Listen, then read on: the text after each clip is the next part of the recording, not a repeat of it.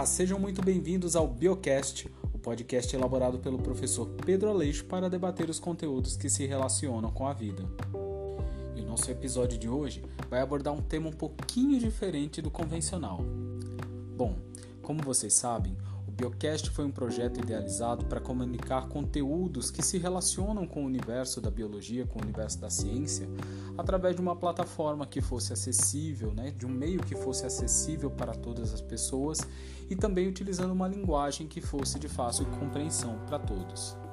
E hoje nós vamos bater aqui um papo que também se relaciona com esses temas, ciência e comunicação, mas tratando de um nicho que é muito específico que é a comunicação entre cientistas, também chamado de comunicação acadêmica ou comunicação científica.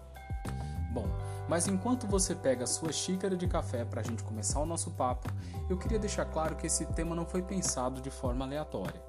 A ideia de dar uma fugidinha dos nossos temas convencionais se deu a partir de uma proposta de atividade realizada pela professora Ludmila Mota de Figueiredo Porto, professora da disciplina de Letramento Acadêmico da Universidade Estadual da Paraíba, do curso de Sociologia.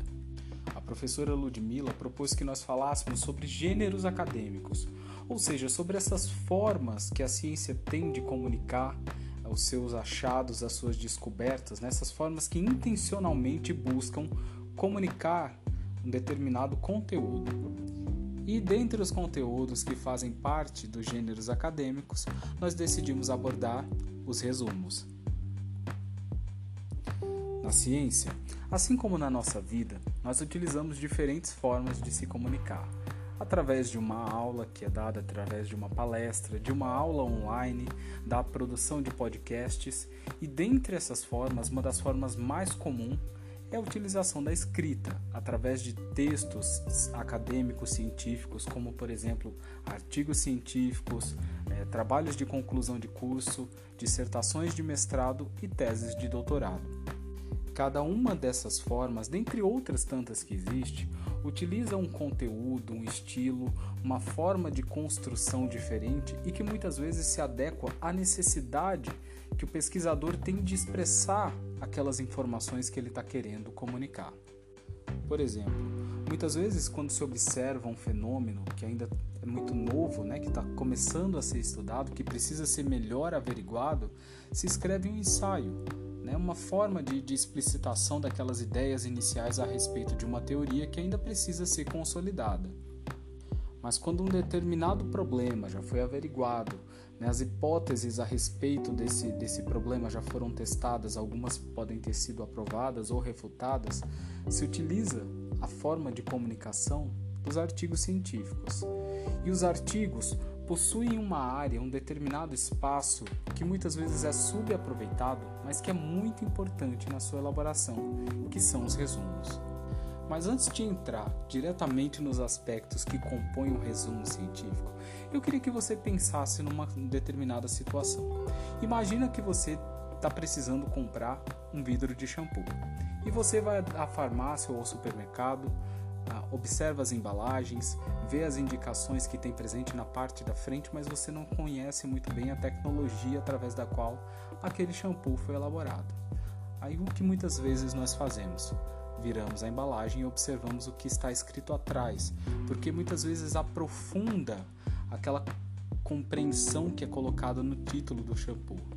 A partir da compreensão que a gente tem ali sobre os objetivos e as finalidades do shampoo, sobre os efeitos que ele vai fazer sobre o nosso cabelo, a gente começa o processo de tomada de decisão, né? Se quer comprar ou não quer comprar aquele shampoo.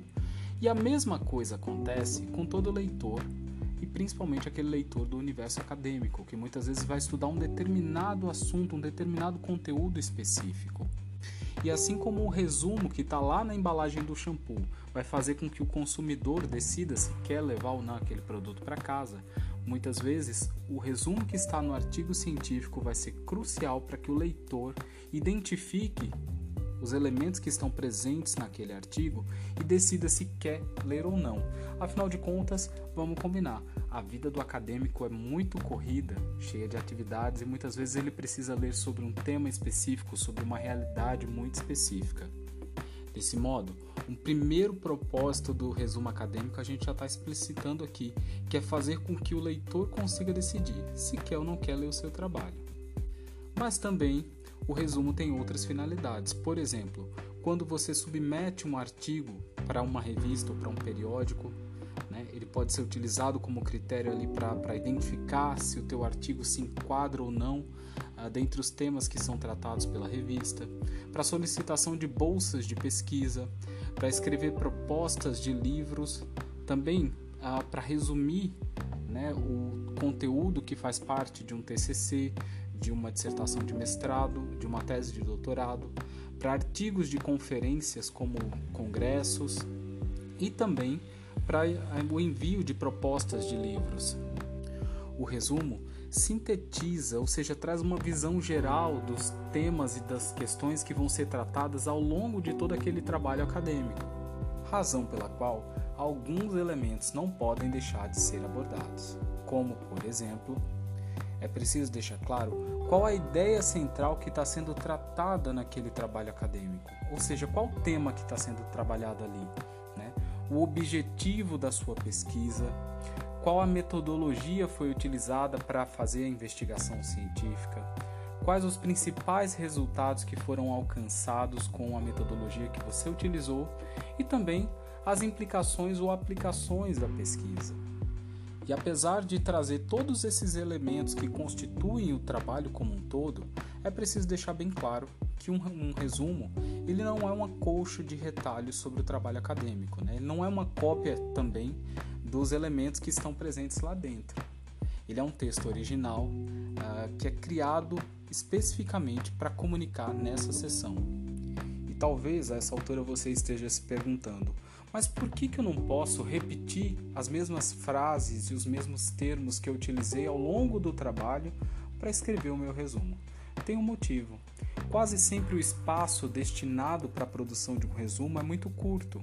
Quase sempre varia ali entre 150 a 200 palavras, estourando 500 palavras. Então é preciso utilizar uma seleção de palavras muito eficiente, inteligente, para que se consiga comunicar todas as principais ideias uh, que fazem parte do trabalho acadêmico.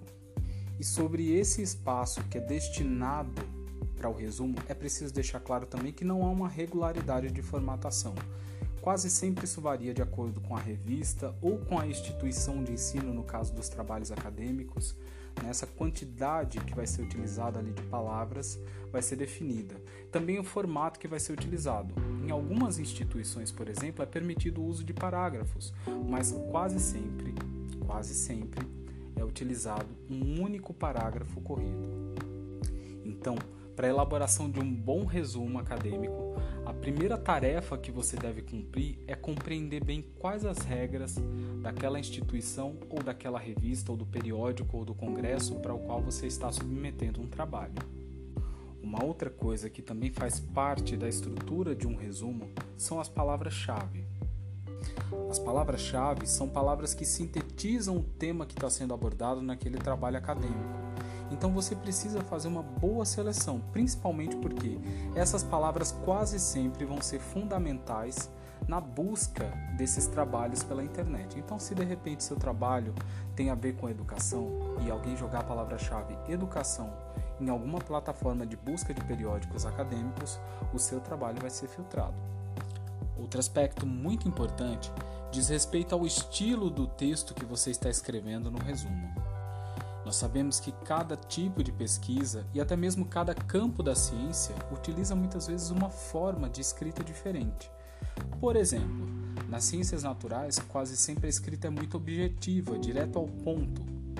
E nas ciências humanas, muitas vezes o próprio objeto de estudo necessita de uma linguagem mais explicativa, é, de uma forma de escrita mais detalhada para poder ser compreendido e bem compreendido como é necessário num artigo científico ou num trabalho acadêmico.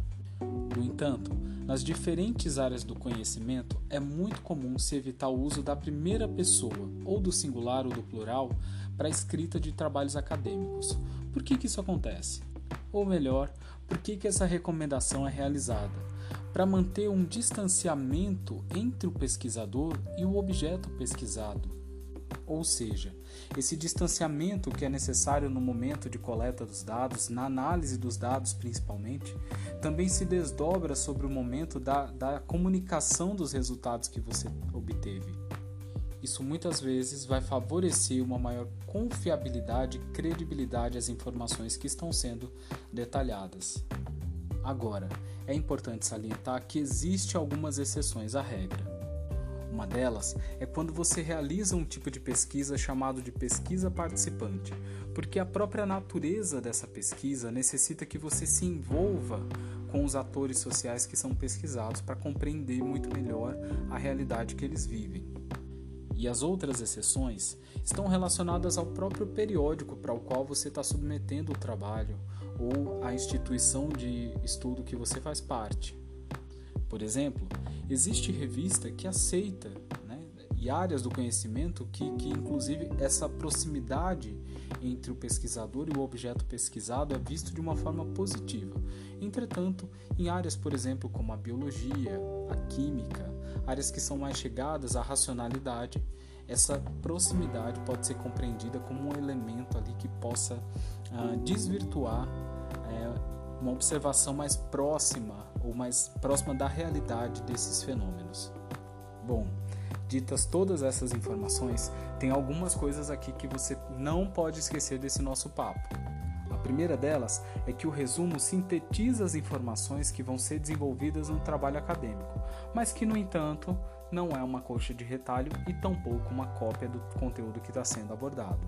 A segunda é que o tema, o objetivo, a metodologia e os principais resultados não podem ficar de fora da redação desse espaço. Você também não pode esquecer de averiguar muito bem quais palavras você vai utilizar para redigir esse texto e também de observar atentamente quais as normas são solicitadas pelo periódico ou instituição para o qual você submeterá o seu resumo. Eu espero que esse papo tenha auxiliado no teu aprendizado. Um forte abraço e até a semana que vem.